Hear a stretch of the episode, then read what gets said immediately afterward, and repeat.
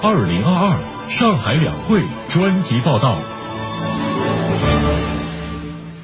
市政协十三届五次会议今天上午九点在上海世博中心开幕。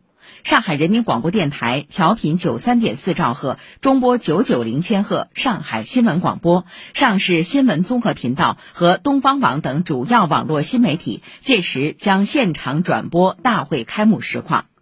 昨天，市政协十三届五次会议举行预备会议，市政协主席董云虎主持并讲话。